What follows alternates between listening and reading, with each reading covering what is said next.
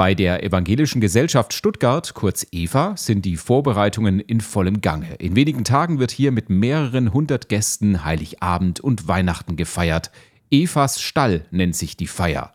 Organisatorin Birgit Auer erklärt, was die Gäste erwartet. Wir laden ein, in Gemeinschaft Heiligabend und Weihnachten zu feiern. Jeweils mit einem guten Essen. An Heiligabend gibt es Geschenke und am ersten Weihnachtsfeiertag steht es miteinander feiern bei Punsch, Lebkuchen, Christstollen im Mittelpunkt. Die Feiern werden jeweils mit einem Gottesdienst eröffnet. Dann wird gemeinsam gegessen, es wird ein Theaterstück aufgeführt und es werden Weihnachtslieder gesungen.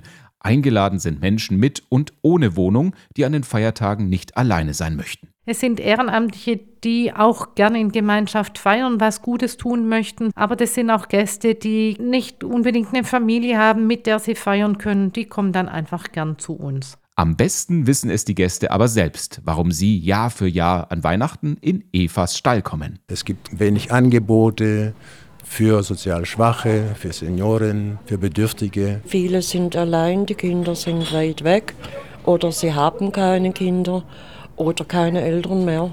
Weil die Leute alleine sind, weil die Leute arm sind und weil die Menschen Gesellschaft brauchen, Wärme brauchen, ein Füreinander brauchen und viel, viel mehr.